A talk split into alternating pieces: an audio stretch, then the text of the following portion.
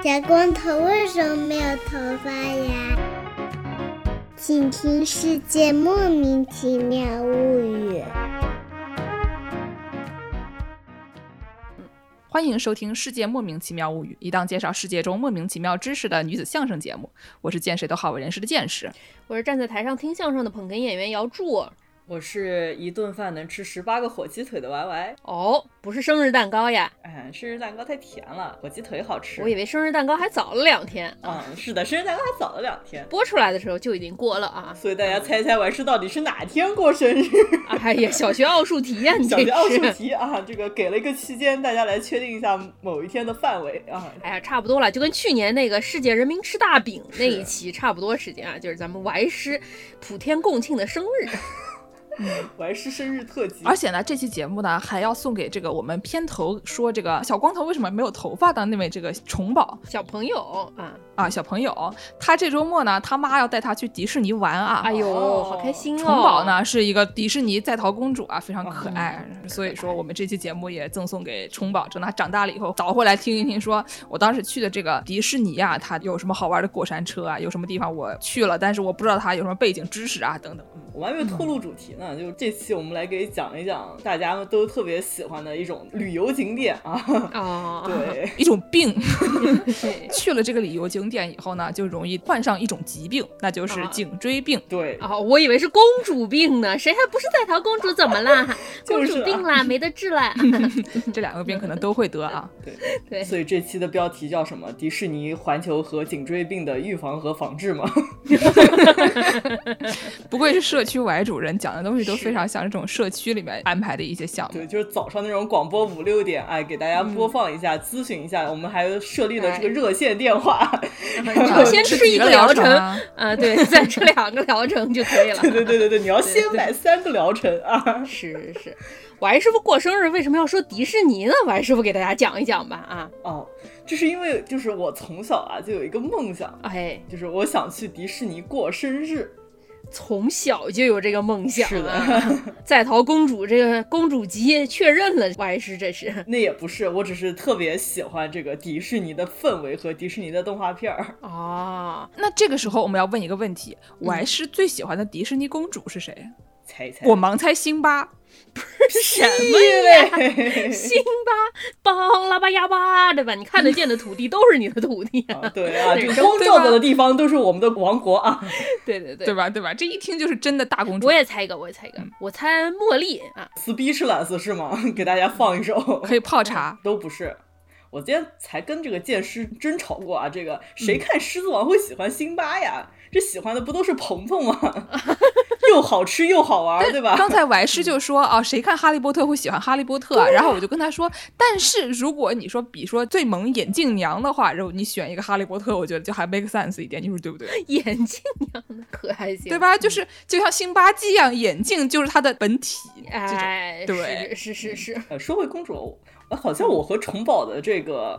喜好比较一致，我不知道是有没有记错啊。我喜欢那个乐佩公主，就是这个著名动画《魔发奇缘》里面这个啊主人公，就是根据莴苣公主改编的这么一个动画片儿啊。Rapunzel 长发公主是吧？对，Rapunzel 乐佩，中文翻译是这样的，就是那个把头发当绳子往外甩，像牛仔一样。对对对对，我只知道长发公主，我都不知道叫乐佩，是一个精灵宝可梦的概念。是是是是是。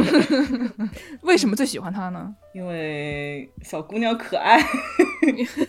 不是小姑娘不都可爱吗？为什么是她呢？你这个问题就问到点子上了。就怎么说呢？应该说参狗的就是那个《魔发奇缘》啊，就是这个动画特别好看，表现了这个迪士尼的这种自主自强的女性精神啊。对，迪士尼还有自主自信的女性精神。是的，迪士尼的这个女性，呃，哪次开个节目再给大家说一说？就迪士尼的动画片可棒了。啊，就都改编的都特别棒，就是里面凸显了特别自主自强的女性精神啊。就是本来 Rapunzel 就是我把头发放下来，你上来，然后他改编了以后，基本上就是我用头发把你缠住，然后甩的到处都是的那种主动态和被动态不太一样。从你要来变成我要你来是吧？对，最后就变成了这个就是 Rapunzel 去拯救男主角的这么一个故事了，就特别棒，就跟当时小美人鱼的改编也是的。你看这个迪士尼多先进啊！好好好，但是我当时看完了以后，我特别不能理解的就是，干嘛救那男的？那男的有啥好？人高兴啊，对？所以就所以看《冰雪奇缘》就比较 make sense，就是别救那男的。对时代的一大步啊。哎，好了，我们说正经的啊，咱们说回这个迪士尼过生日吧。那我还是过生日想要去迪士尼，那迪士尼是不是还有过生日的那么一整套啊？哎，是我们要不然先给大家说说你在普通日子，不是过生日的时候去迪士尼是一个什么概念？概念。好。主公要不要来先说说？我们大概是在几年前？可能三年前是我住在加州，这儿有一个迪士尼公园，但我并不咋去啊。最后一次去的时候，就是王师傅来的时候一定要去，我就陪王师傅一起去的，对吧？啊是我就记得当时我们俩去还看了一个游行吧，我记得是花车游行，是我们俩还看了《小小世界》那个 It's a small world after all，是吧？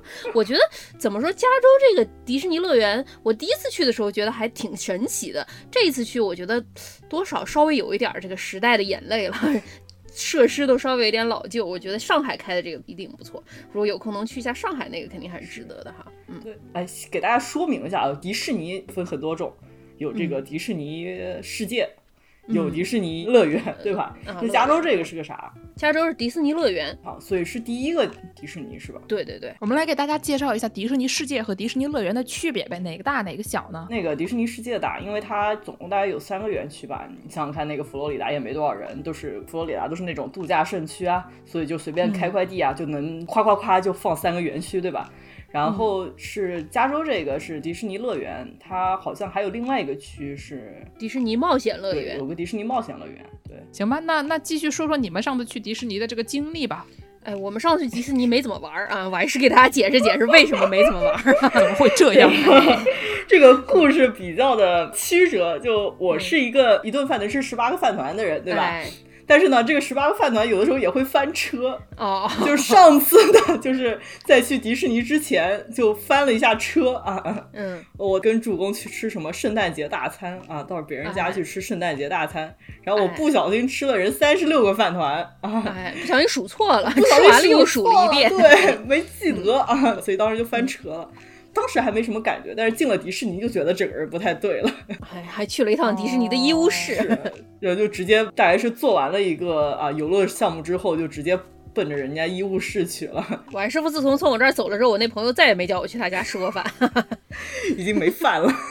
对，他家饭都给吃光了。是啊，嗯，所以上一次的经历不是那么愉快。那王师傅给我们说一说，你想要去迪士尼过这个生日，想怎么过吧？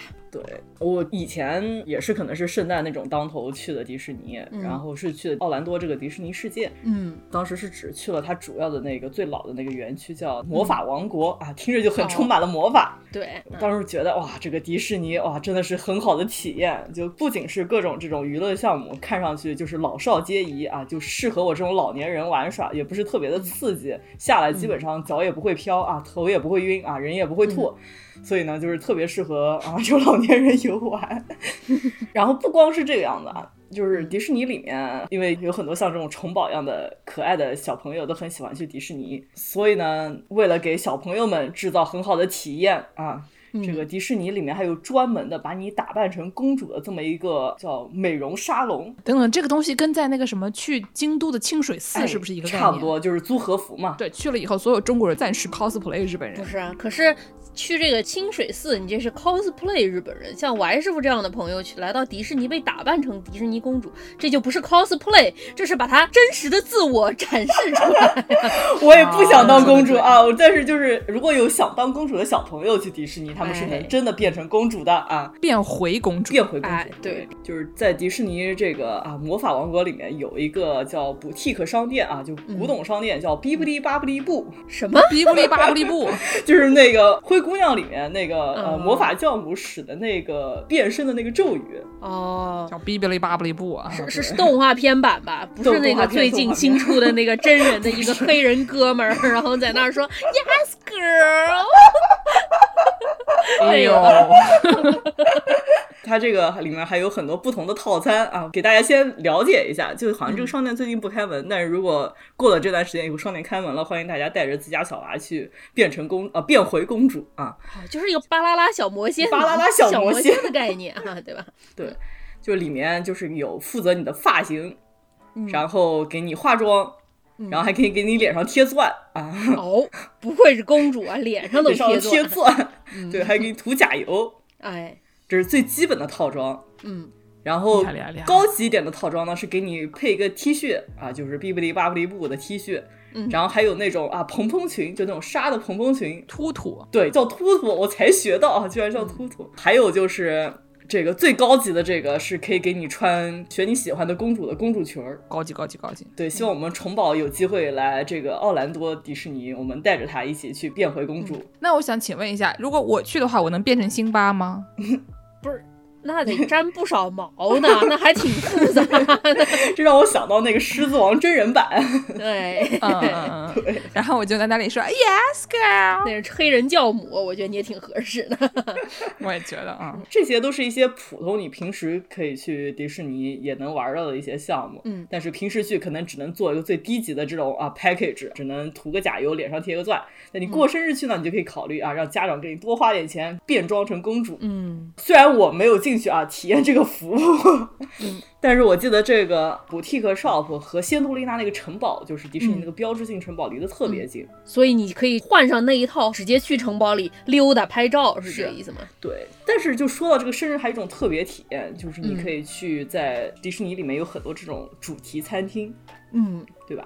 就主题餐厅里面可能是根据各种迪士尼动画片改编的，就比如说啊，这个《美女与野兽》里面那个野兽家里面那个大餐厅啊，哦，然后里面还可以给你放着《美女与野兽》里面的歌，嗯，然后还会有这个野兽出现在你的旁边跟你一起吃饭，不是野兽出现在你旁边跟你一起吃饭，那可不是挺吓人的呀。也不是吃了你，哎，见识你可以去化妆成这个《美女与野兽》里的这个野兽，我看跟这个辛巴差不了太远啊，脸上都沾说得对挺多毛。那我还 能挣点钱。是，去美女与野兽餐厅里做野兽他本人啊，挺好。嗯嗯就是在这种角色餐厅吃饭，你给订的时候可以说啊，我要为了我这个生日要预定个餐厅，然后可能还会有一些特别的服务，给你提供什么免费的餐后甜点。哦，对，我记得好像之前我看虫宝去年过生日就去了迪士尼，他们好像是住在迪士尼酒店里的，还会有米奇来跟你一起吃早餐啊，也非常的愉快，跟你做游戏啊。对，然后你住在那个里面房间里边儿还有各种专门的配饰啊，住的酒店房间里面就跟那个公主的城堡也差不多啊，画着哎彩色的，什么画着《冰雪奇缘》的啊。是妈妈说这个钱包啊，哎，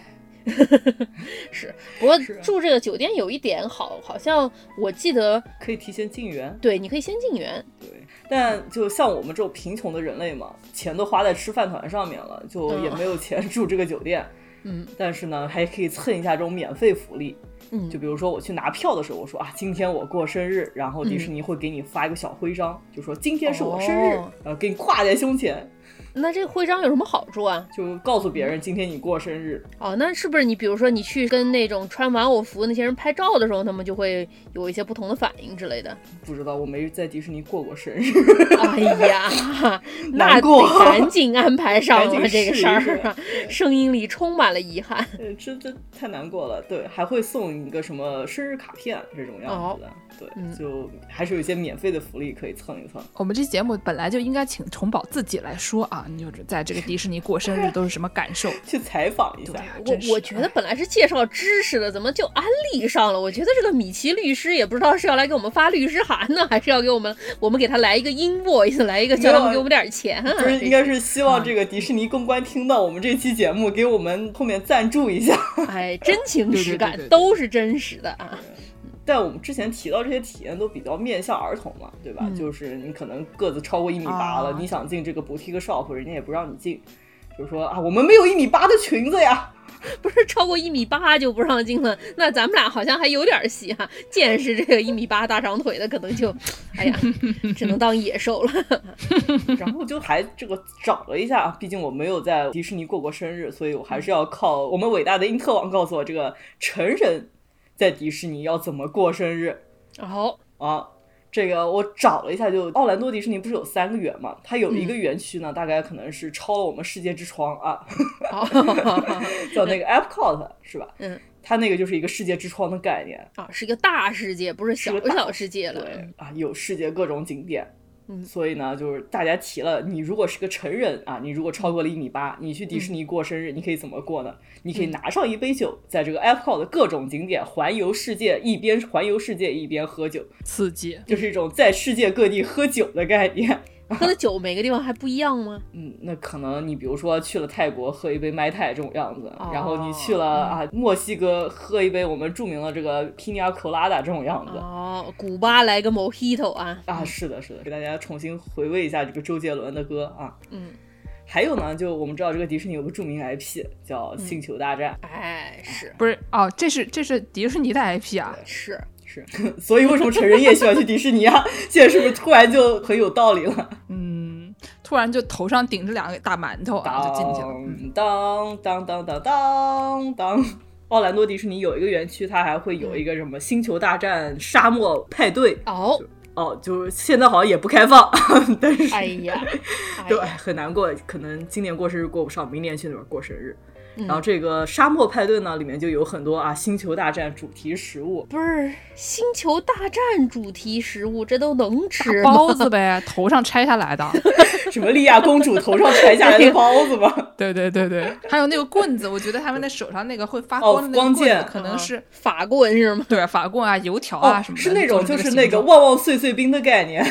哦，对对对对，旺旺碎碎冰，旺旺碎碎冰，对，你看又有包子，又旺旺碎碎冰，就已经有这个主食和甜点了，差不多了，哎真的差不多够了这个我觉得我们以后可以去给人家这个啊、开放一个服务，就是 用旺旺碎碎冰和包子给人家来办这个星球大战主题派对。对，而且 这个东西还可以是一个那种机器人餐馆，对吧？拿拿 R two D two 给大家上菜还有菜多 C 好。C P O，哎，对，嗯，我们已经这个计划做得很好了，明年我们这个计划就上线了啊，欢迎大家订阅。马上就可以买钱，嗯 就剩下一个 PPT 了啊，赶紧做 PPT 做出来就好。马上就被迪士尼告，好吧？为了让迪士尼看到我们，真的是太努力了。嗯，对，所以这些啊，就基本上你如果去奥兰多迪士尼世界想要过生日，就是这是一些可以看的一些服务。哦，除了玩师介绍的这些，我还听说了迪士尼有一个什么尊贵的超级会员的体验，大家听说过没有啊？没有，说这个迪士尼有一个传说中叫三十三俱乐部啊，是一个华特迪士尼师傅，他生前啊，他想着我们这个迪士尼也要搞一些这个商务招待的嘛，商务发展的嘛，要招待这些非常有钱的这些合作伙伴们来我们迪士尼，不能叫他们也一起大太阳底下排队报啊，啥穿个西装笔挺的，晒得脸都化了，不是非常的合适。所以说他在加州迪士尼里，他就搞了这么一个三十三俱乐部，好像上海其实也有，在这个迪士尼小镇里，楼上有一间像是那种喝酒的那种 lounge 啊，就是一个高级会所啊，天上人间。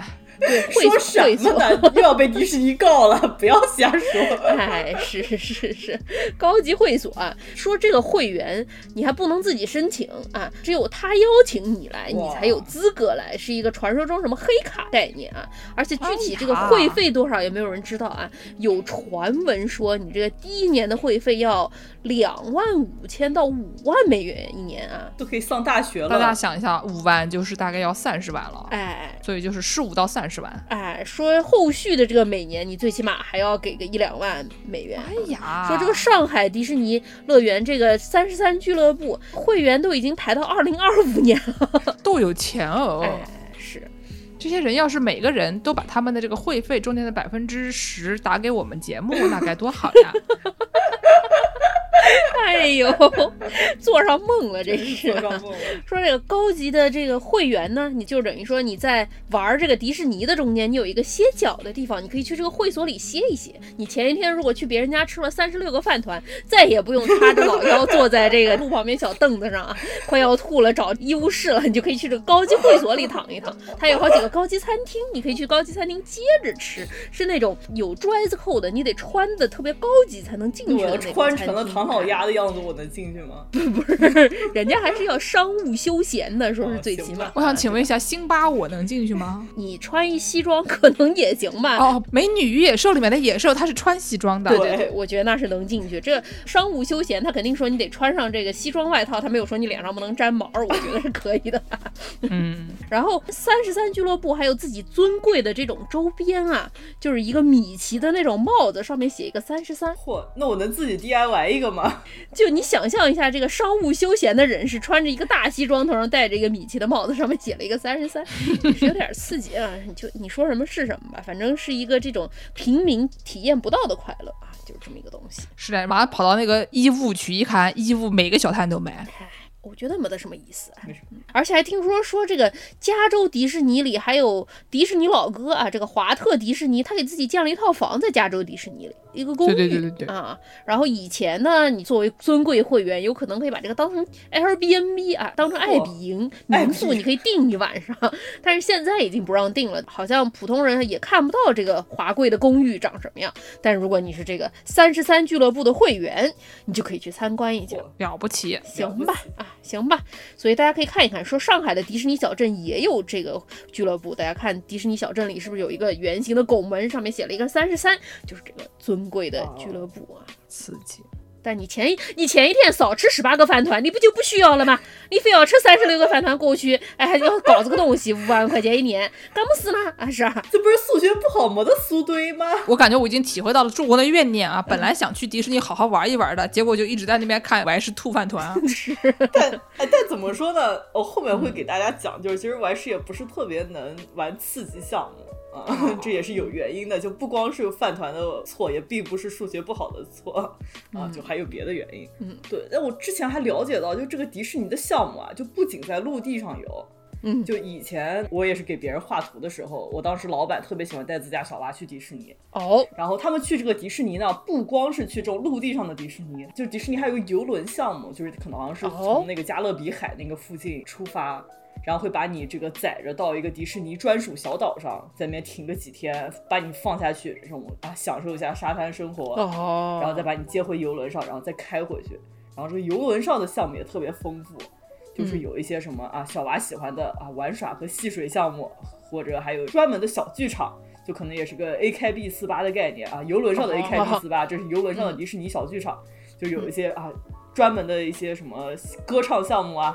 然后邀请大家一起去观看和鉴赏，游轮也是非常刺激。那我们来蹭个热点吧，我们都说到迪士尼了，而且都说到奥兰多了，奥兰多还有一个东西很出名啊，哎，是什么呢？我当时两个都去了。我这个上大学的时候，好像先去了迪士尼吧。嗯，去完迪士尼以后呢，发现觉得这个迪士尼呢还是比较的和平啊，就是里面的这些 ride 呢项目项目，对，你就坐那儿，对吧？然后看着各种小动物飘来飘去的，可可爱爱，就老少皆宜嘛。然后呢，一到隔壁啊，一到隔壁这个环球，就突然变得非常的刺激。对吧？你过去一看，拐着车先给你爆炸一下，哎，然后一个大石头滚下来，哎呀，哎呀，里面的演员喝的到处乱跑，然后又一颗喷火球，一颗爆炸乖乖不得了，感觉就像那柯南剧场版一样啊。嗯，这个比较适合我的这个兴趣爱好，因为毕竟我特别喜欢看柯南啊。对我这个也大家听出来，我们就是为了蹭这个北京环球的热点啊。哎，对，给大家说一说这个环球影城啊，到底是怎么样玩和怎么好玩啊？还有不同地方的环球到底是一个什么样的一个感觉？嗯，对，就届时给大家介绍了这个奥兰多的环球。那届时去了几个园区啊？我已经不记得了，这可能也快失联了。但是呢，我当时去的时候好像哈利波特刚有哦，刚有，那还蛮近，所以非常爽，对吧？就是这个哈利波特有了以后呢，你就可以去喝黄油啤酒，然后坐它有一个 ride 是这个意思是你坐在扫把上，然后要追一个金色飞贼，然后呢这个三 D 的还有被龙追，对对对，然后这个甩来甩去，反正看着蛮刺激的。我对这个环球影城的印象就是这个汽车爆炸。飞来飞去和这个《哈利波特》里面的这个 ride，然后《哈利波特》这个里面呢，还有一个黄油啤酒。这个所谓的黄油啤酒呢，你排队排半天一喝。感觉真的是把我的钱还给我，就是夏天那个街头，南京会有人拿着那种特别长的一根儿一根儿的那种甘蔗，拿那个榨汁机给你榨出来那干榨汁，哎，是差不多的概念，就是个糖水。对，真的是，哎呀，甜的不得了。但黄油啤酒还算好喝的啦，那个有它那个里面还卖南瓜汁，那是真的难喝。哎呀，美国人的食品，我建议大家就不要贸然尝试了啊，对吧？就是你们住在中国，什么不香呢？跟美国人喝的那些东西比，什么不香呢？是，接着说的这个是哈利波特那那块，在奥兰多刚开的时候是一块，就是大概是模仿霍格沃斯城堡的那个建了这么一块东西。然后接着说那个扫把飞来飞去，那个叫什么《哈利波特和禁忌之旅》啊，这个听着就很禁忌。对。然后后来奥兰多环球又在另外一个第二个园区那边开了另外一块，是模仿的那个对角巷，然后古灵阁那块就是开了另外一个新的园区，然后里面也有一个类似的室内过山车的一个啊一个游乐项目，大概是模仿这个逃出古灵阁的这么一个场景。哦，这个好像加州的没有吧？对。但是你想想看，你两个园区对不对？你这个要来回走动，那这个就是一个很好的机会啊。所以这个呃，他们当时我记得奥兰多就设计了一个在两个园区中间啊，就给你设计了一个霍格沃茨特快哦，可以去撞墙是吗？嗯，对，是可以撞墙的。哦，但好像还是要排队进去的。排队撞墙 就是那个火车站里面有一个卡在中间的那种购物车，你可以扒在上面做个戏精啊，这种东西都是戏越多，你这拍出来照片就越值得发朋友圈吧，只能说。嗯，然后因为就书里面那个霍格沃茨特快是在那个伦敦的国王十字车站嘛。嗯，所以环球就相当于在自己的园里面建了一个小伦敦国王十字车站，然后就可以让你有一种假装在伦敦的感觉啊，你就可以拍个照片说啊，我今天去了伦敦啊，这也是一种环游世界的概念，刺激。所以说，我有一个朋友啊，又有一个朋友，助攻有一个朋友系列。对我有一个朋友啊，他在这个北京环球建成之前两年，他就在一个建筑公司里做这个项目。他是一个设计过这个环球影城的这么一名建筑师啊。他给我说了一些环球影城这个哈利波特系列的这么一些内幕啊。据说这个因为哈利波特城堡或者哈利波特世界这一块儿主题公园的内容吧，它好像是在每一个园区都有的。加州也有这么一块。哈利波特园区，毕竟城堡是一样的嘛。对，做的跟这个奥兰多这个差不了太多。北京也有这么一块哈利波特园区，但是它这个园区本身设计可能是差不多的。然后我这朋友就跟我说，说这个哈利波特园区他们以前这个设计图都是手稿。现在大家设计起来不都是用电脑画图的嘛？然后，对，他们在设计北京园区的时候拿到手的是一个手稿，看的都瞎了。然后最后在北京园区设计的时候，终于把这份手稿给它现代化，电子化了，对，电子化了，搞起来。然后，嗯，在设计这个哈利波特这个园区，它不是有很多小的那种可以互动的装置嘛？你可以去它那个。魔杖店里面买一个魔杖，然后你拿那个魔杖对着不同的点儿一挥什么的，它就会起一些效果。他跟我说做这些反应的这些装置啊，这些魔法装置啊，都是要罗琳女士亲自过目的。据说这些东西，所有东西做出来都得视频连接到罗琳女士的办公室啊，她必须要亲手做品控。我觉得也是非常的刺激。对对对，他还说这个之前我们说他们每一个园区的这些项目都差不多，但是它还是会有一定不同的。区别的，就像我还是刚才说，奥兰多这边这个哈利波特，它是。被分成了两个园区，所以说它有的时候会有一些地理位置上的限制，所以导致你虽然在里面体验是差不多，但是它做的时候，实际上对于设计师本身来说，还是有一些空间上的这么一种限制的。所以不是说每一个项目都是拿一样的跑过来 copy paste 复制粘贴就可以了，还是需要大家做一些这个设计的。是这样，建筑师还是要派上用场的。对，还是有一些用的，还是稍微有一些用的啊。然后特别是像设计哈利波特这种。项目的时候，大家在排队做那个项目的时候，不都很长吗？所以说，你这个设计它不仅仅是这个项目它本身，你还得设计从你这个进门开始，它就有整一套的这个体验嘛。包括它这个天花板长什么样，包括它这个旁边的配饰长什么样。它一般它会有一个所谓的 on stage 和 off stage 这个前台和后台。包括这个迪士尼也好，我记得环球好像也是这样吧。它里面工作人员都不叫工作人员，它工作里面工作人员就叫 cast member，对吧？演职人员，对，演职人员啊，因为他只要出现在你面前，他就得要进入角色里，带着戏的出现在你面前的，戏精上身。是，对对，所以你在设计的时候，你就想说，你比如说你在迪士尼排着队，那个长发公主她那个头发还没戴上，光着个头就从你面前走过去，这是不是不太好？对，就出戏了呀。不光是光着头从你面前走过去哦，光了个头蹲在那个马路牙子上面吃盒饭。哎，是的，打到手机吃盒饭是是的，然后把刷抖音啊，这种情况要避免。啊，对，他在设计的时候就得把这个流线分得很清楚，客人都在哪里，然后这个幕后工作人员都从哪里走。如果说你要这个路线不得已的需要交叉的时候，那这个幕后工作人员就得注意进去，你就得带上戏啊。前一分钟抽着烟，烟头一掉，你就是要把戏给整上，脸上的微笑要挂上，口红要抹抹好，对吧？刚才助攻也说了，这个排队体验，你想看，你去那种人流量大的这种项目玩，一般排都要排一个小时到两个小时的队。对，主要设计的是排队体验，不是做那个 ride 的体验。对，但这个排队体验有的时候真的是特别好。就是我记得哈利波特他那个呃，就剑师说的那个扫帚之旅嘛。嗯然后它是相当于你进入了霍格沃茨城堡，然后经过了那个草药学的那个温室，然后再把你引到了城堡里面。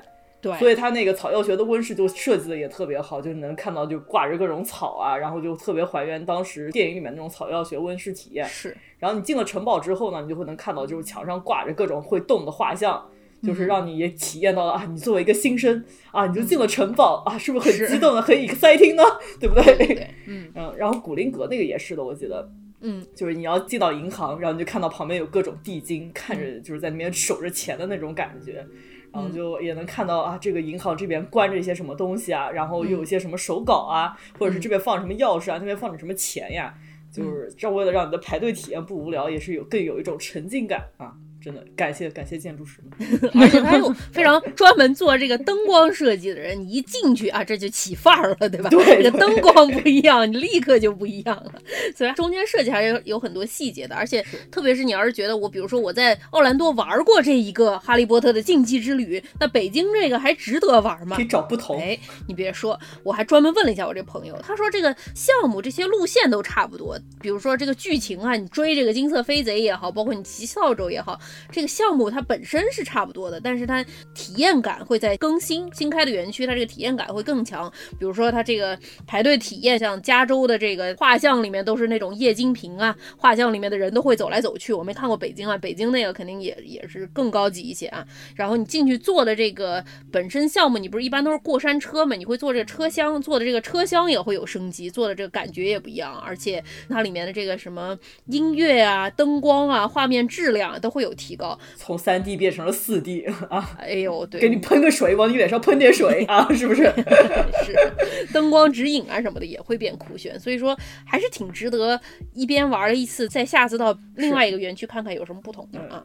嗯对，这个竞技森林项目，那个大阪的环球好像也有，嗯就是到处的环球都有，毕竟应该是拿手项目。嗯，拿手项目 那除了这个拿手项目，还有什么别的拿手项目呢？这个环球影城，哎，剑师说那个爆炸的，是不是啊？我知道，就是环球影城有另外一个拿手项目，就是叫这个木乃伊归来的这么一个室内过山车。木乃伊归来好像是有一个会滚的吧，还是什么东西？我记得那个爆炸项目好像是那个，就是上个世纪一串儿那种在什么热带雨林里面寻宝的那个，那个叫什么来着？夺宝奇兵，对对对，Indiana Jones。这个夺宝奇兵这个好像加州没有，加州的应该是 Studio Tour，就是带你去参观拍电影的这些摄影棚。嗯所以说可能是一个特色项目，你可以坐一个小火车带你去看一看各种，有一个小广场啊，那个小广场就是每个电影只要有那种小镇的那种广场，嗯都在这个广场里拍的。然后还有什么那种《速度与激情》里面那个汽车特技是怎么做出来的，啊一撞就爆炸了。然后还有一个什么山洪下来的那么一个场景，然后还有一个地铁站遭地震了，怎么样一震然后再复原什么的那。特效馆。对特效的那么一种一个项目，还有就是一些侏罗纪公园那个项目是，嗯，是侏罗纪公园，就是大概有几个项目，就是有一个是过山车系列，然后还有一个嗯就是那种普通的，就是带你在这种有着恐龙的小公园里面走一走。我觉得这个侏罗纪公园是不是到处设计的时候也会这种升级你这个恐龙的仿生程度啊？哎，好像应该是的。对，哎那那是要肯定要体验一下新的嗯这种样子，哎，感觉不错。你们在环球影城最喜欢的项目是什么呀？我可能就比较喜欢那个车爆炸的，我觉得特别酷炫，哦，就是感觉有点像是，比如说你把什么《弥留之国的爱丽丝》里面的那种，哦就是布景搬出来啊，不就是一个涩谷嘛，嗯。然后在里面搞一些就是大场面啊，这种感觉，哦。就是比较像是怎么说呢？是你会去电影院里面看的那些非常刺激的好莱坞电影的那种哦。现场体验。嗯，相比之下，就是那种穿着公主裙坐着小 ride 的那种，稍微就还小朋友一些。哦，嗯，完事呢？我应该还是比较喜欢哈利波特那些系列，毕竟排队体验做的特别好。哎，是，不是你就是喜欢去排队还是啥？怪不得那么喜欢去日本呢。真的，哎，真的是，等一下再给大家说下这个大阪。朱公先说，朱公喜欢啥？我只去过加州这个，我特别喜欢他那个辛普森的那个。哦，对，辛普森那个也很好玩。对，那个辛普森那个，因为他是给你排队的时候，大家仿佛进到一个一个小房间里这样的。它是小房间里面。它那个排队体验特别的怪啊，给你一组人进到一个小房间里，然后一一组人进到一个车里，然后那个车就看着屏幕在那儿动，那个也是排队体验做的非常好。整个它本身就是动画片嘛，而且你出来之后是那个辛普森里面他们经常去那个酒馆的那个做的特别可爱。有意思。说到这个设计，就感觉这些很多那个娱乐项目的设计，就比如说都是什么室内过山车，然后给你在这种室内过山车的室内贴各种沉浸式体验，或者给你放小电影，就让你感觉到周围都被什么新的环境包围，或者是像助攻说的这种，把一帮人关到一个小房间里面，然后就这个小房间或者是大房间在那种摇晃，然后给你提供这个不同的这种体验。让我想到是上周五去听了一个啊 Ronnie Chan 的这个脱口秀，就提到了我们明伯利亚就是有一个啊著名的美国商场，里面有这个室内过山车。是啊，对对对对，Mall of America 里面的那个。对，就是说这个室内过山车，这个是得多抑郁的人才能想出这么一个想法。然后后来我想想不对呀，主要是外面太冷了，朋友们。明伯利亚不仅有室内过山车，明伯利亚还有室内水上公园呢。明伯利亚那个室内水上公园，不是一般水上公园有那个划那个大管子吗？管子里有水，你做一个游泳圈滑下来。明伯利亚那个水上公园还追求刺激，那管子还从楼里面伸出一截出来，让你体验一下冰天雪地。哎呀，得亏那管子里的水有没有立刻就在那个胳膊肘那儿动？所以我有一个问题：鱿鱼游戏是不是在明伯利亚拍的呀？嗨。应该不是 啊，韩国也挺冷的啊，差不多也是个东北的概念。哦，我想那个我们上次出去团建的时候，不是还去了这个喵狼喵 Wolf，在那个三塔费，在新墨西哥州的。那个比较一下，觉得这个喵沃夫怎么样呢？可能像环球或者是迪士尼，我感觉都是那种比较老派的、比较正经的这种游乐园设计，它是有指引的。你进去之后，你就这样走那样走，然后它的这个引路什么都是规规矩矩的，给你一张地图，那个地图都是比例不太对，但是你大概也能看出来往哪儿走，这样对吧？但是喵狼那个就是有点颠覆传统解构主义的感觉，就是你觉得这也能行啊？你觉得明。明显是一个装饰的地方，但它实际上是能去到下一个地方，而且它没有一个明显的引导你走的这么一个通路，你有一些自由度吧，可以自己探险，是一种开放世界和这种传统 RPG 的概念对对对，对，比如说呢，就是你进到第一个房间里面，就看到说有一个人他从壁炉里边钻了进去，对。然后呢，你过一会儿你去把每个东西柜子打开一下，发现这个冰箱它也能进。你从这个冰箱进去了以后呢，绕到了哪一个房间的背面？这个房间里面全是镜子。然后呢，就在另外一头呢，可能你就从一个什么什么管子里面出来了，是一个这样的感觉啊。然后里面还有各种乱七八糟的那种，就在视觉上、触觉上和听觉上都是比较迷幻的一个东西。是，我觉得如果大家这个不小心吃了云南的蘑菇以后去这个。地方的话可能会发疯啊，过于刺激，直接看透了这个世界的真谛啊！哎，对，就是蘑菇啊，出来写了一个四十二啊，说的都没错，是，嗯。咱们说到这个主题公园这种项目设计啊，我今天在搜索的时候啊，我看到 Reddit 上有一名网友啊，他搞了一个 AMA，就是回答大家的问题的这么一个帖子。他就是一名又做过电影编剧，又做过主题公园项目设计的这么一个人啊。然后他就说了一些这些项目怎么设计的一些要点啊。他说，比如说你作为一个设计师，你就得考虑一些比较实际的问题。首先，你得考虑我要买多少车，对吧？这个人坐上去的这种车，我一。一次这个项目运行一次，我可以在里面有多少辆车，坐多少个人，对吧？比如说你一个四分半的这么一个项目，从坐上去开始，哈利波特骑上扫帚往前跑开始啊，到你下来，这四分半的项目。比如说你有三个车厢吧，每个车厢里面有八个座位，这才二十来个人，你最起码就要提供三十到四十秒的这种上下坐的时间，所以说你就要考虑一下这个所谓的 turnover rate，就是翻台翻台率翻台率啊。像哈利波特，我觉得加州那个我不知道别的地方是不是，哈利波特那个骑扫帚那个就稍微有一些激进啊，他为了让你翻台翻得快一点，一般这种项目他都会车停下来让你往上上，对不对？哈利波特是让你往那个传送带上面蹦，你蹦到。放在上面，然后再往那个车上上。你在上车的那个过程中，还不停的在往前走。接力跑的概念就是前面那个跑的交接棒啊，你要是停下来交接棒就晚了。这个残疾人去参加比较困难啊。是残疾人好像这个项目，我不知道他有没有一些特殊的这种装置可以让你去啊，感觉还是比较困难的啊。而且这个网友还说啊，他说这个你在做电影道具的时候，这些道具很多都是做的很脆弱的，大概就是纯视觉嘛，你观众你也不可能跟他互动，所以说你就大概做出个样子，拍出来像就行了，啊用一次就算了。但是这个主题公园里的道具，他原话说啊，得要这个星球崛起了之后，黑猩猩拿着这个鼓棒子打过来之前，它都不能坏。说这个东西得做的非常坚固，因为它得。持续很长时间嘛，而且大家排队的时候不是非常无聊嘛，难免会有人手欠去摸一摸啊、敲一敲啊什么的，啊，他还说他以前是做这个电影的，这三 D 电影有的时候都有人晕，更不要说这种坐在车厢里，车厢还在动啊，又喷水又喷气，人就更晕了。所以说他有的时候他这个车厢的运动会比你实际上感觉到的要小得多。比如说这个飞机，它要是画面上显示这个飞机已经翻过来，可能车厢只是稍微往前倒一点点，你就能有这样的错觉了。如果说晃得太狠的话，大家下来就不要上下车了，你就站旁边哇啦啦吐吧。就完事本人在旁边缓了大概三十分钟。对对对对对。然后他说说这个剧情得简单啊，不知道大家发现没有？比如说你像《哈利波特》，实际上是一个。挺复杂的这么一个故事，但是你要做这个项目的时候，你就得把它简化、简化再简化。毕竟你不知道去做的人他是不是深度粉丝啊，什么都知道，每个细节都认识。也可能有人就是，啊，那个是魔杖吗？对，是他们用来施魔法的。我骑的是扫帚吗？对，这是我本人真实的在哈利波特电影院里听过的这么一个对话，但反正就也有人可能，比如说陪着家人来的，他可能并不知道这个电影的细节啊、剧情是什么，所以你就得把这个项目做的足够简单，让他知道最起码哦，我骑一个扫把，我前面有个东西，我要追他，我后面有个东西在追我，我要跑，达到一个非常简单的这么一个模式，所以可以让大家都可以玩。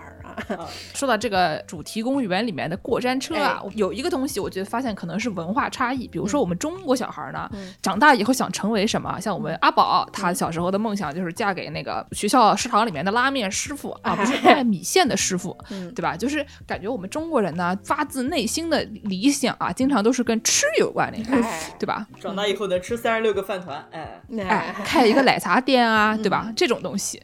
但是呢，我在美国的时候，因为我们教这个语言吧，语言经常就是你会让人。说一些那种非常愚蠢的话，因为你在男的你也不会说，对吧？所以呢，就是经常会问一些小朋友这种将来想做什么样的工作，从事什么样的职业。哎，我至少有两名学生都说过啊，我将来啊要成为这个设计过山车的人员，成为一个 roller coaster designer。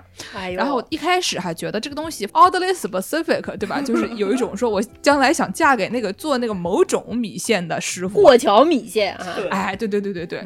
所以呢，后来我发现啊，好像是。因为美国小孩他就是特别喜欢过山车，哎，是对吧？特别喜欢过山车，这个特别特别喜欢过山车到什么程度呢？我昨天跟这个 Y 师讨论啊，他们对过山车的这个兴趣爱好呢，是比如说。上大学了以后，他们的各种什么新生欢迎会啊，就会一先一起拉过去坐个过山车，就让人觉得非常离谱，对吧？我们一般就唱卡拉 OK 也就算了，那就坐过山车，对吧？这很奇怪。然后呢，我以前就经常发现他们这个暑假、寒假的时候啊，新生欢迎会的时候啊，就想去这个六旗 Six Flags，哎，但凡你可能开车四个小时能到，嗯，都要去。是一个本来自己就很想去，然后又因为有这些活动，所以就变成了一个一个 cycle，就越来越多的人对这个过山车感兴趣，所以呢，只导致这个美国小娃他们的这个梦中工作就变成了这个设计过山车的人，让人觉得非常的离谱。嗯，有一位小娃举手了，我我要承认一件事情，我也拿过大概三年这个六七公园的年卡，玩到滚瓜烂熟啊，夏天每个月至少。我去一次，我都没有活动，我自主自发的去。我也非常喜欢过山车。助攻能给大家分析一下过山车为什么好玩吗？过山车什么样的过山车好玩？就是那种掉下来的那一瞬间非常刺激啊，放开自己，疯狂的尖叫啊，就非常解压，你知道吗？那么这个过山车呢，虽然它很好玩啊，但是它玩完了以后，你虽然你人是解压了，什么地方的压力会比较大呢？让我们完事给大家说一说。这个故事啊就很曲折，就我们在讨论的时候，这个建设还专门说了一下这个六旗啊，是一个各种过山车集合的，是一种过山车集锦的这么一个概念的一个游乐园。对，但是呢，就因为里面的过山车都特别刺激，不太适合像我这样的老年玩家啊。这个老年玩家呢，有个什么毛病呢？我就相信大家在排队的时候无聊嘛，对吧？可能都看过这种做这个游乐项目上面的一些指南和一些规定啊。就一般都是什么一米四以下儿童不能坐，还是一米二以下儿童不能坐。然后还有一个规定啊，就是说，如果说你要安全的做这个游乐项目啊，你得健康啊，而且不能有高血压、心脏病啊。还有一个很重要的是呢，你不能有腰部的疼痛或者是颈部的疼痛啊，嗯，不能晕眩，这种事情就很正常了。嗯啊，还有就是这个怀孕妇女也不能坐过山车。哎，就我小时候玩过山车的时候吧，我觉得哎，这些可能都没什么重要嘛，怎么还会有人不能坐过山车呢？我记得我曾经在这个大阪环球坐过山车的时候，旁边坐了一位六七十岁的老大爷，就很高兴的看着我说、啊，我来坐过山车了。就跟那个《月曜》里面那个铜鼓老先生也是一个差不多的一种感觉。嗯人家那么年纪大了还能坐过山车，对吧？怎么可能有大概有人不能坐过山车呢？就当时的我是不信的。直到有一次啊，我在这个上海迪士尼玩了他们这个极速光轮项目哎呦，啊，当时的我还没有详细阅读如何安全的游玩游乐园设施这么一个指南。嗯，当时还特地戴了隐形眼镜，我就为了能更好的看清楚这个世界。嗯，我当时坐上了这个项目，我就觉得哇，真的刺激啊，又快，周围还有各种酷炫的光效果。然后我的小伙伴在我后面一辆车上，我还特地回头跟他打了一声招呼。哎呦，哎，这回头啊，那个潇洒，对吧？然后下来我就发现我的脖子不行了，怎么不行了呢？吐了吗？啊，没吐，当时就是过了一阵时间就觉得这脖子不太舒服，就可能要去看看这个著名的省中医院，看看什么正骨啊，然后做做针灸，要看看颈椎病。然后后来我发现啊，就我大概阅读了一下，就是嗯可能脖子不太好的患者啊，如果做这种游乐设施的时候呢。千万千万不要乱动、啊！就不要哎东张西望，也不要往哎前倾。你要把你自己稳稳的固定在座位上，然后保持一个舒服的姿势、啊！就不要像我一样作死、啊！不要东张西望，不要把头伸出去。伸出去的话，你下来就废了啊！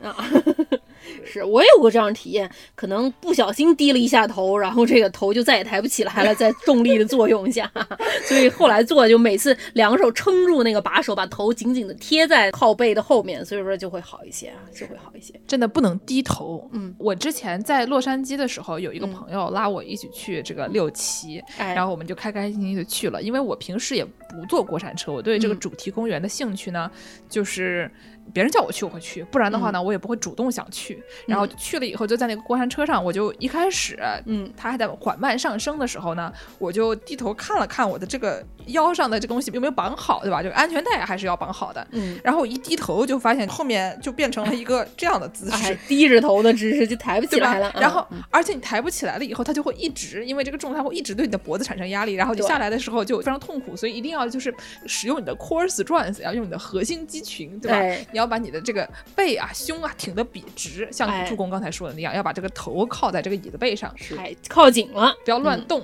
对，嗯就你只要把你的这一根就给它挺直了以后呢，后面其实就问题不大了。哎，但是如果你一上来就是一个歪七扭八的姿势，到时候会甩得很惨啊。你会矫正不了啊。哦，对，洛杉矶这边这个六旗有一个非常刺激的项目，叫什么站立式过山车啊，哦，对对对对对对对吧？它是一个像那种你站在上面，你其实还是坐着的，因为它有一个像自行车的那种车座的那么一个东西，你可以调整它的高度，你就把它调整到你正好站住或者你的屁股能坐在上面这么一个姿势啊。但是我听说啊，这个女生做这个项目还算好，男生做的时候呢，不要腿欠，把它抬得太高，不然就就会产生一些问题啊。这个传说中的 皮尔卡蛋。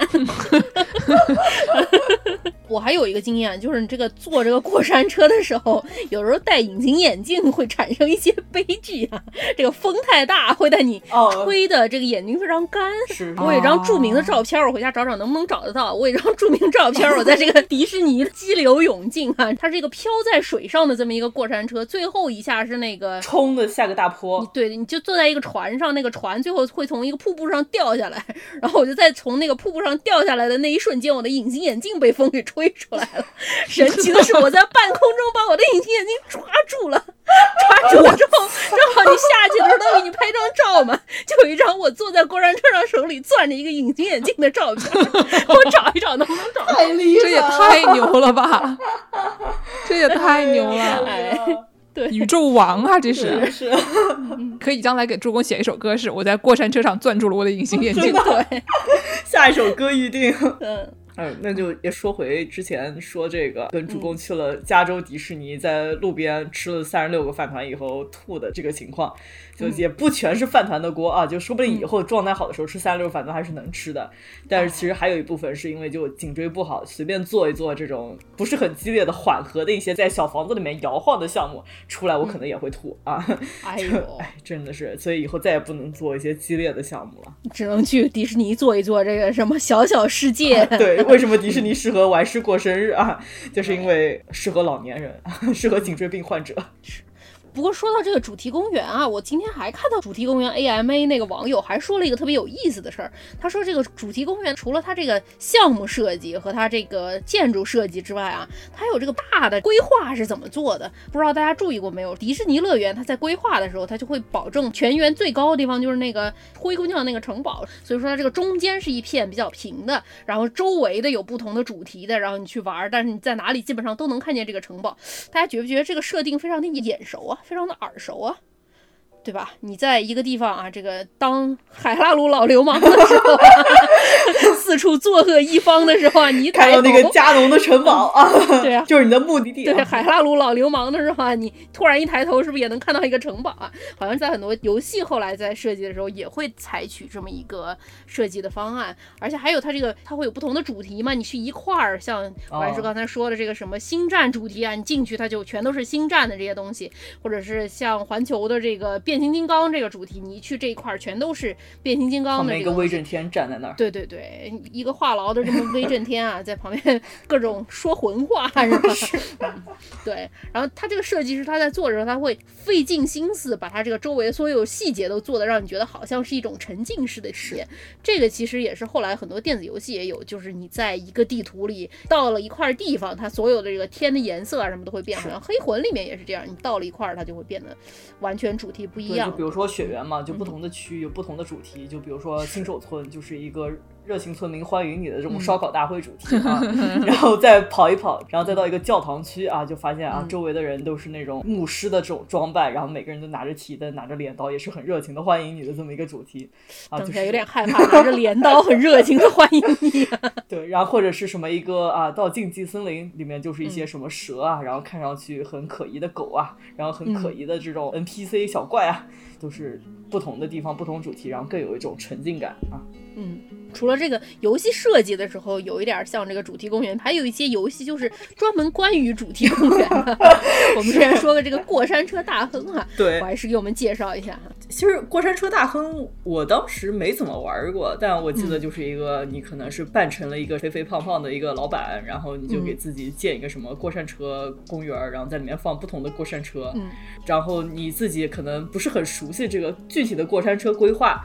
然后你开园的时候发现，哎，这个过山车怎么垮了？怎么人都死了？哎呦，嗯。就是过山车，你得设计它那个弯道正好嘛。它这个过山车有个惯性，对吧？你就发出去的过山车，它能绕这个一整圈都能绕过来啊。你不能绕一半，那个车停在中间，人就挂在那儿，脑淤血，对吧？也行吧，钱包都掉下来。所以说，你就得想办法把这个过山车这一整个项目流程做清楚了。但是凡人去做，你也不知道该做成什么样。物理学的不好，所以说你就得从这个 trial and error 里面啊，这个尝试里面学习。所以经常就有一些游客在你这个没做好的时候就被。甩出去啊，搞死之类的，这样的非常有意思啊！要，就是直接拿人来尝试啊！对对对对对。哎，还有另外一个游戏，我不知道我们主播们有没有玩过，就是叫主题公园。然后它的这个简介，我看这个百度百科上面的简介说，就是建造自己的迪士尼王国啊！哎呦，有哎呦，看上去好像比过山车大亨更加的怎么说呢？主题公园一点，就主题公园里面不仅有过山车嘛，就可能还会有一些别的，比如说什么啊。旋转木马，或者是我们之前说什么给人做装扮的这种补替和 shop，对吧？哎，还有一些，我看这个截图里面有个什么大苹果啊，就看上去更加的充满趣味性一些。啊，对对对。我之前还看过那个著名 UP 主王老菊直播过一个什么《侏罗纪公园》，也是这个经营类的游戏啊。大概就是你在这个侏罗纪公园里面，你要想办法把这个恐龙给培育出来，然后 搭建这种观景台啊，让大家看一看恐龙啊。他有过这个非常野蛮的操作，什么把游客，你要是不小心放进了这个恐龙圈里，这个霸王龙就把游客给吃掉了。但你如果没有饲料喂养这个霸王龙的时候，该怎么办呢？啊，我就不说了。这个游客，哎呀，嗯这是一个模拟人生的概念。对，不过那游戏很真实啊。那个游客如果被恐龙给吃了，还反过来会告你，你还得赔他官司钱。但至少恐龙死了，他不会告你啊。可能要求退票。对，恐龙会很贵嘛。啊，对，到底是人贵、官司贵，还是恐龙贵？这是一个资本主义的问题。那这就是模拟经营模拟就是吧？经营策略项目啊。等一下，这个经营策略项目对吗？是人贵还是恐龙贵，还是官司贵啊？道德是什么？我没听说过啊。突然奇怪了起来啊。行，那说了以上这些呢，这个都是比较正经的、正统的游乐园啊。我们再给大家说一些就有点奇怪的游乐园。哎，首先呢，这个游乐园这个概念呢，它最早是像那种中世纪的戏班子啊，或者像那种巡回马戏团的那种东西，对吧？它就是搞一个 fair，然后呢，给你弄一个旋转木马。我小时候管那玩意儿叫一上一下的马，觉得就很厉害。那个马，因为它会一上一下，掌握了精髓啊。对，就是总之这个戏班子就是要有一个一上一下的马。然后呢，有一个这种东西了以后，它基本上就可以算是游乐园了吧。而且那上个世纪还有那种博览会吧，expo 那种东西，对吧？世博会，世博会，世博会了。那哪是上个世纪？啊上上个世纪，咱们现在是二十一世纪。哦，对不起，上上个世，上上个世纪啊，就开始有这个世博会。世博会呢，就是把这个宇宙中千奇百怪的东西给你拉出来综艺大观一下的那种一个概念，对吧？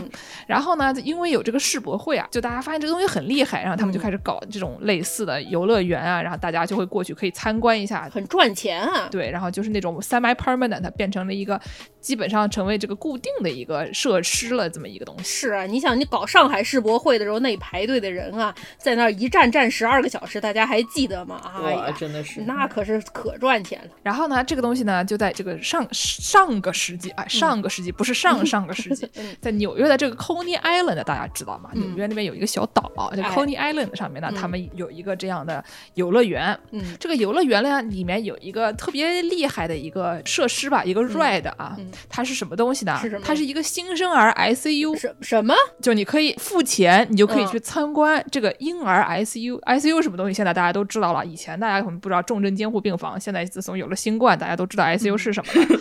这个为什么主题公园里面会有一个这个 Paper View NICU 呢？啊，我们就给大家介绍一下。就是以前世博会他们会展出一些莫名其妙的东西，就我们现在看来非常政治不正确，比如说展出一些黑人，对吧？就是朋友，对吧？就是做个人吧，对吧？你不要展出 是政治不正确啊，可能展出一个带辫子的中国人啊，或者展出一个什么夏威夷人穿草裙的这种，就是你哎呀，非常的政治不正确。然后呢，他们有的时候还会展出一些就是什么死婴啊，长得很奇怪的，放在罐子里面的，就有点像那中国人卖什么牛鞭酒。那个时候人是很流行这种人体展览啊，跟那个搞那种什么神医那些的是同一个时期。对对对对对，科学那个时候跟我们之前那个给人装什么别的动物的蛋蛋的那期节目是差不多一个概念。对，然后呢，他们就发现这个东西很挣钱，嗯，就展出各种人呐，展出不管是活人死人，反正就展出这玩意儿很挣钱，它就渐渐的变成了一个上上个世纪的游乐园里面的一个常见项目。哎呦，然后呢，有一个大哥呢，他就发现，反正就是展出这个小孩嘛，你就把它放在那儿吧，有的活的，有的死的，反正你就给他放在那个有点像是现在有的时候那种刚出生的婴儿，他会放在保育箱里面，对吧？放在保育箱里面呢，大家都很喜欢这小孩，看着可可爱爱的。嗯，然后呢，他就是反正有的能养活，有的不能养活，他就反正就放在那儿。然后呢，会找一些那种所谓的 wet nurse，就是找一些奶妈喂喂他们，给他们合适的温度、合适的环境，然后给他们吃饱，这么的一个情况。不是那种假的那种模型，是真娃娃在里面呀！哇，对，就是这个大哥呢，这个 Coney Island 里面这个 Doctor Courtney 啊，他就是真的是把活娃娃放在里面的。哎呦，然后呢，后来他们就发现说，这个其实他就给人家养活了，就是其实因为他们很多就是只是早产儿嘛，就是他早产儿，如果你不在好的环境里面，他可能就去世了。但是如果你喂饱了他，你给他合适的环境，他其实他也能活。所以呢，就会有一些妇女啊，他们就把他们的这个早产儿，因为他自己比如说很穷，或者说他这个孩子是私生子等等的，这个孩子他自己没有能力养活的时候，他就把他这些新生儿，他给这个啊不是 Courtney 是 Corny，Doctor Corny。然后呢，这个人他曾经是跟一个德国人学的，德国人好像在搞一个什么那个世博会的时候啊，里面展出了这种活的新生儿，好像是一八九六年或者以前更早的时候的柏林的世博会里。里面有一种叫做什么 Kinderputanstalt，就是那个孵小孩的一个 station 这么一个概念，孵小孩的。然后呢，就是叫 child hatchery。大家想象一下，就是等于是你家的那个电饭锅啊，养鸡用的。然后呢，他们就觉得说，这个这个我也可以嘛，就反正就跟展出什么蛇鞭呀，展出一些牛的蛋蛋啊，差不多的概念。这个 Doctor Kearney 就搞了这么一个 NICU，现在看来其实是一个新生儿 ICU。然后呢，很多妇女就把他们孩子送过去，然后的确是能养活。养活了以后，这个后来过了好几十年以后，还有他当年养活的小孩，就给他写信说，感谢你当年救了我一命，就是有点感人的故事。但 但是呢，你回头看看他，就是虽然这个东西其实不是很难，就是相比于现在的新生 ICU 里面你见到的孩子，他可能都是一些真的有大病的。当年他这个只是没有能力养活。但是呢，你回头看看他当时干的事情吧，有的时候也是有点儿，在现在看来不是非常的，不是非常讲究。比如说呢，对他把这个小孩接下来以后啊，先给他洗个澡，还有，然后呢，如果他能吃的话，会给他喂一点白兰地。什么？就你想想看，朋友，这一个可能七天的小孩，对吧？一个可能只有七天大的一个孩子，你给他喝酒，这个事情是不是稍微有点激进呢？谁没喝过呢？爷爷那个筷子呀，在不良液里面沾一沾呀，往你嘴里面放一放啊，是对，我觉得那个时候啊，他说不定可能是觉得就是一个取暖的概念啊，反正我我也不知道。但是呢，反正那个时候他接到的一个小孩都是那种什么一两斤，哎呀，一般小孩生出来怎么也得个四斤五斤得有吧，嗯，对吧？你现在。的小孩有的大的都可能都八斤了，根本就掏都掏不出来了。哎呀！但是他那个早产儿呢，可能就一两斤的这种小小孩，然后他就给他放在那个保育箱里面，悉心呵护，最后他们还能长大。总之还是一个挺了不起的一个事业吧。后来就他就是成为了这个 新生儿 ICU 的先驱，然后觉得非常搞笑。为什么就游乐园里面能有这种东西啊？嗯啊，还有一个东西呢，就是这个日本的珍宝馆。嘿嘿，B。逼 逼，警告啊！珍宝馆是什么东西呢？就是以前可能上个世纪就二战以后，日本出现一一个风潮，嗯，就是把各种什么春宫图啊，各种跟这个下半身相关的一些，因为人嘛就是喜欢这个东西，对吧？就食色性也，就是整天就喜欢一些这种东西，雕一些长得很像这个蘑菇的一些根雕呀，然后呢展示一些春宫图啊，什么性感的大萝卜啊等等的这些东西。珍宝馆呢就是这么一个概念，就是一个少儿不宜的概念。但是呢，就是成年人吧，还是就是喜欢这个东西。日本一度有很多很多的这种珍宝馆啊，是越不让你说就越想看嘛。对，但是呢，这这个珍宝馆呢，就渐渐的，毕竟这个东西你时间长了，大家现在有网络了，你想看个什么黄片之类的东西，你在网上还是能够做到的啊。当然，咱看这个各个国家的国情不一样，但是很多地方还是能看的啊，可以去这个就十八岁以上的人的这个地方购买啊。P 开头的这个小站啊啊，哎呀，给给人家打广告，那我们也希望人家能看到我们啊，公关看到我们给我们打钱啊。不是朋友们，我们国家合法吗？我就问一句，我们是这样的节目吗？我就问一句，嗯。对，然后呢，就是这个珍宝馆现在就没落了，因为这个文化嘛，毕竟被网络文化侵占了。嗯，但是就有那么一间珍宝馆，它非常的厉害，它非常的了不起，是养活了一档节目啊啊，养活了一档节目。嗯，就这个节目呢，叫做啊，我们非常喜欢这个月曜夜未央。哎，他们呢就是喜欢搞一些这种。地图炮啊，莫名其妙的外景啊，稀奇古怪的调查啊，等等的。然后在二零一六年呢，他们挖出了一个这个奇人奇事珍宝馆的群马县，非常厉害。嗯，这个东西呢，它其实它里面的展品也就是普通，对吧？就是一些上面画着一些可以打码的，就像盘子啊，一些根雕啊，一些这种图片呀，等等的。但是呢，这家珍宝馆它特别厉害的是什么呢？是他们的馆长，哎，他们的馆长这个叫做清口 是人厉害啊。这个清口呢，就是说你在用中文的语境里面，你说他叫清口，大家都不会说什么，对吧？但是你在日语里面的话，这个名字是要打码的，因为呢，他大概就是一个姓丁的馆长啊，就这么一个概念，或者是姓蛋的馆长。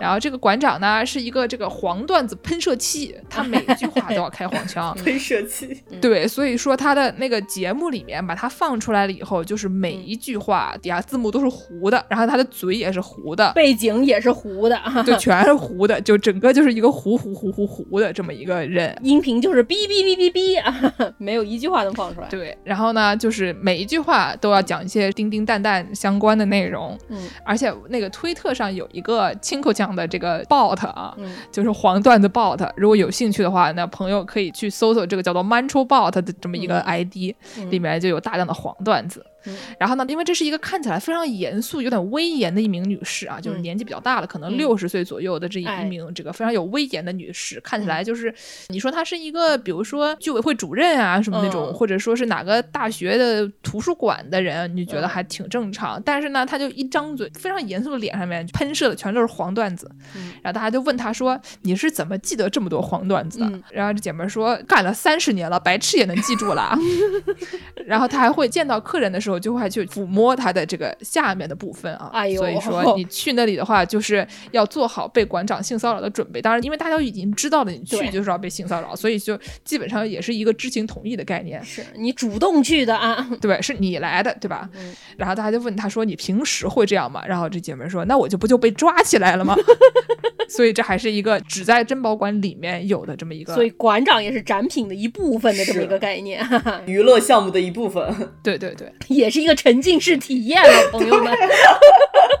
然后他们的官网呢有这么一段话，我看到有网上有人给他翻译了，我来给大家大家朗读一下啊。嗯亲爱的顾客，您好，我是珍宝馆的馆长兼各种长亲口。我作为神的使者已经有四十年了。嗯，珍宝馆是成年人的博物馆。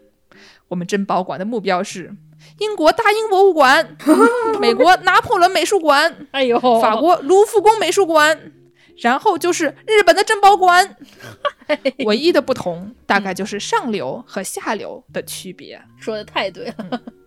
对它这个馆里面呢，基本上就是从这个停车场进去，嗯进去了以后呢，发现一个卖纪念品的地方，卖各种什么春宫图的啦，什么哎根雕的啦，嗯美人女优写真的啦，嗯什么珍宝馆历史的啦，还有什么嗯三 D 图的，然后有各个那种什么真石万石，嗯就是各种石头的东西啦。反正就是每一个房间啊，都设计的非常好，感觉是一个怎么说呢？你就算没有馆长这个黄段子喷射机啊，你去一趟估计也能有一些收获的这么一个这个馆啊，在群马县有兴趣的朋友们可以去搜索一下。如果您现在正在日本的话啊，但我感觉日本朋友还有人不知道这个的吗？我的妈呀！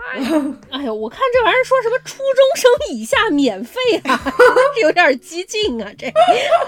然后说还有人来求子祈福，当一个送子观音式啊。我觉得这个送子观音说的是没错的，为什么呢？嗯还有一个类似的这样的钉钉雕塑乐园啊，就是嗯各种十八禁雕塑乐园的这么一个概念，就是在济州岛，哦，叫做哦。Jeju Love Land，、嗯。这是一个室外的这个雕塑公园。嗯。然后呢，它主要也是这种以这个性为主题的这么一个公园，然后里面还有这种性教育的小影片啊等等这样的，就年轻人不太方便进去的这么一个地方。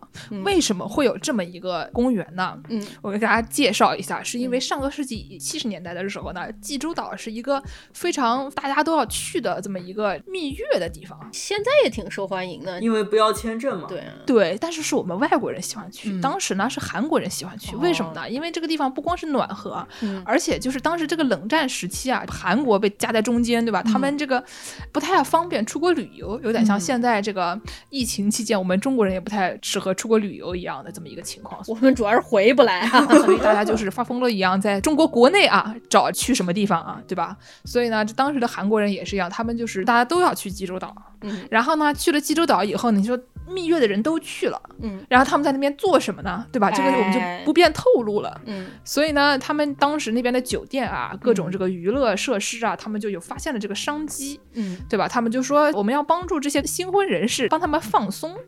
帮他们完成他们来的这个使命，嗯，对吧？怎么办呢？然后他们就搞了这样的一个公园。哎，他们其实这个从一九八十年代开始，他们就已经成为了这个产业的一环了，只是他们没有一个非常明确的这么一个主题公园专门去。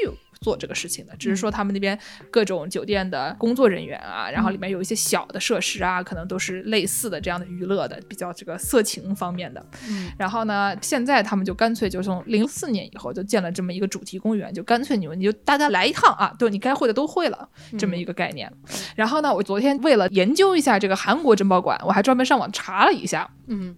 这个性教育先驱啊，哎，然后发现他们济州岛官方网站，他们上面有这样的介绍，说我们这个济州岛的 Loveland 爱情公园啊，它上面有四条官方介绍：一，济州岛唯一可以在夜间游玩和观赏的爱情乐园；嗯，二，充满幽默和快乐的性主题公园；没错啊，三，令人吃惊的神秘想象世界和爱情乐园，又重复了爱情乐园。重要的话说四三遍，鉴赏爱情与情色的美学，这里不是猥琐的空间，而是艺术的田地。嗯，所以是一个怎么说呢？在官方来看，都是一个非常值得庆祝的这么一个非常好的地方。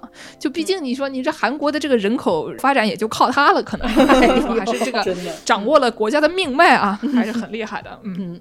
嗯然后我们最后再给大家说一个，也是我们周边的这个越南的胡志明市，他们有一个也非常厉害的一个旅游公园，叫做仙泉旅游公园。哦，仙泉旅游公园是什么样子呢？是一个所谓的佛系主题乐园，佛就是系，是什么正风欧巴捧着一碗莲花灯吗？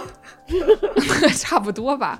是因为里面有很多这种佛祖啊、观世音菩萨啊等等的各种这种佛系雕像啊，到处都挂着这个神啊、佛呀、我记得好像以前那个小陈师傅跟我说，他去他去哪儿来的？山东威海，嗯说是有一边有个万神殿吧，觉得那个东西也非常刺激，大概就是类似的概念。你过去一下，有各种佛佛佛佛佛佛佛佛佛佛佛佛佛佛，对，国内那种万神殿一般就是那种佛道教全混合了，就是旁边站着对四大天王，右边站着一个观世音菩萨，这种感觉特别棒。对，没错。但是呢，这个呢主要是以佛为主，就只有佛，佛佛佛佛佛。但是呢，你觉得佛佛佛佛佛，你去不就是对吧？烧个香就走了。嗯，它呢作为一个乐园，它里面有什么东西呢？嗯它有这个一个水上乐园。哦，佛系水上乐园，飘在莲花上，我猜。什么从观世音的瓶子里面飘出来？这个水上乐园跟我们在美国上的那种水上乐园相比呢，比较的让人安全又放心。哦为什么呢？因为这个水上乐园上面有一个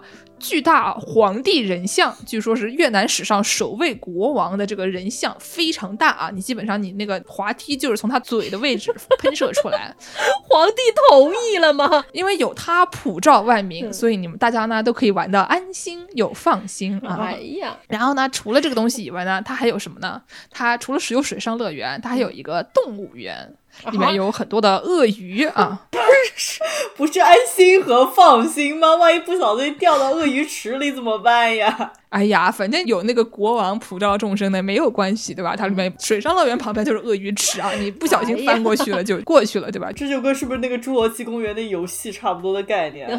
嗯，对，万一你没钱喂鳄鱼，你就拿游客问。你穿着泳裤去鳄鱼公园，鳄鱼一看，哟，这吃的来了，包装都给我拆好了，这火腿肠外衣都给我脱好了。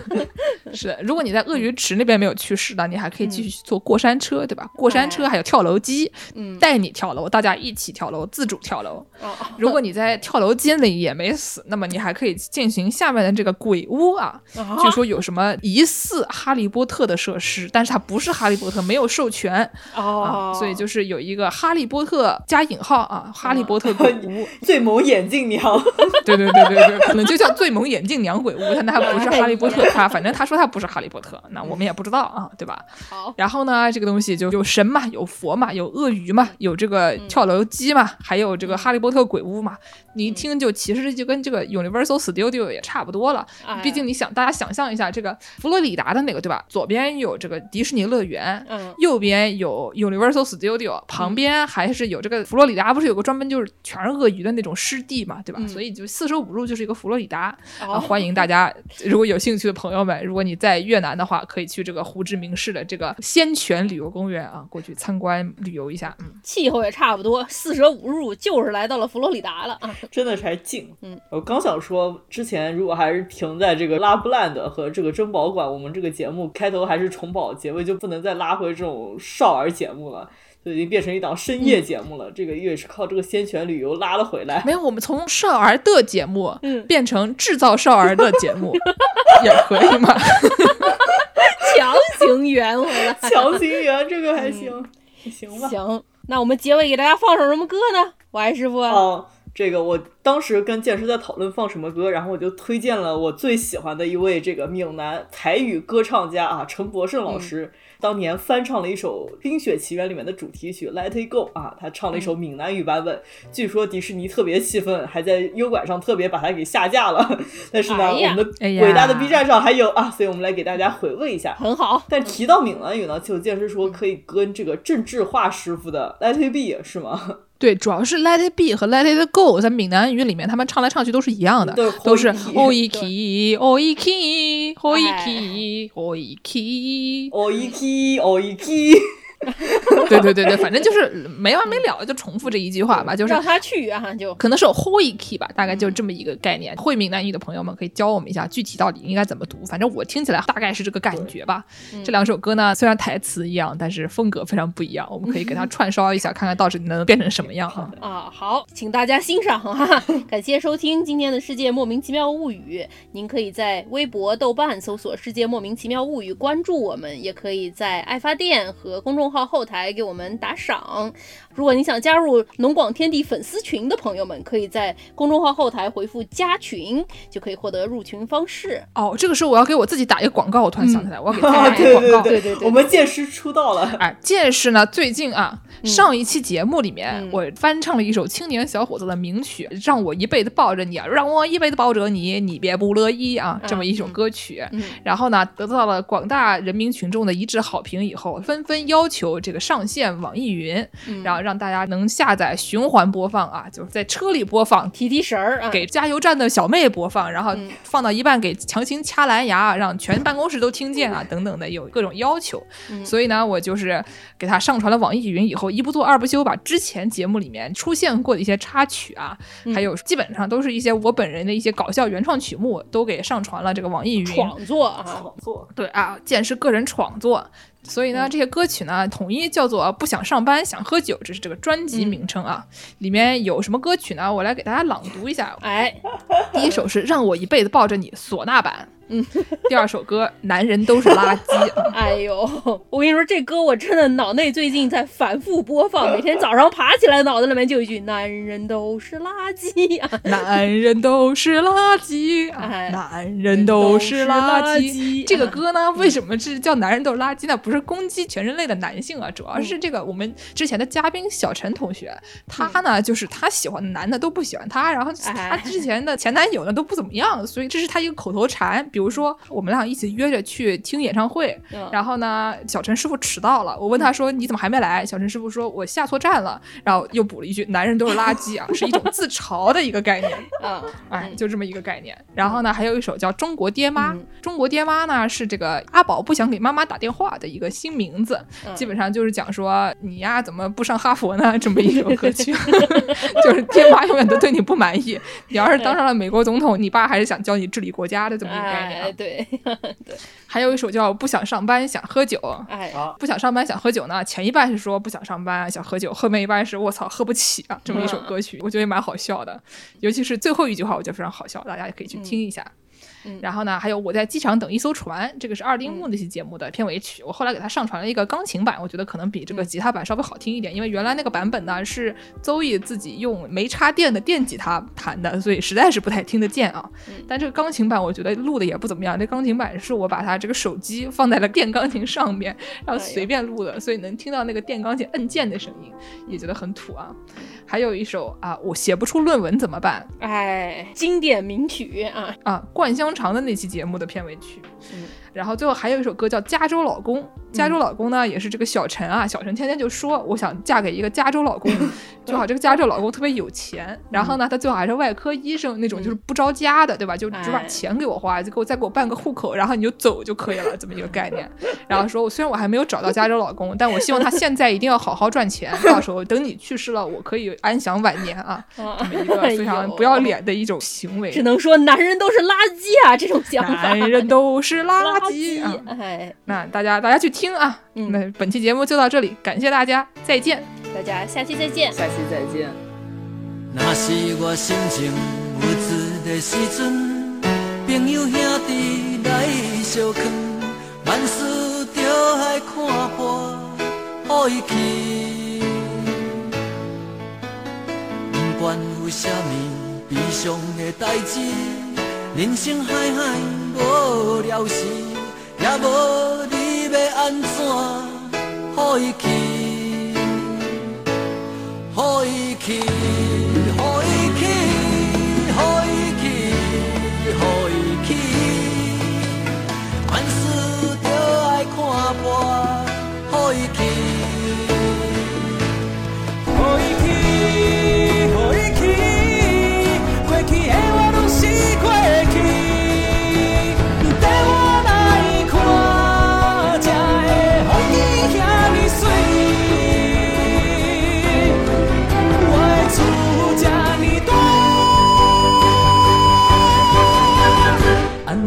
一定讲哎呦喂。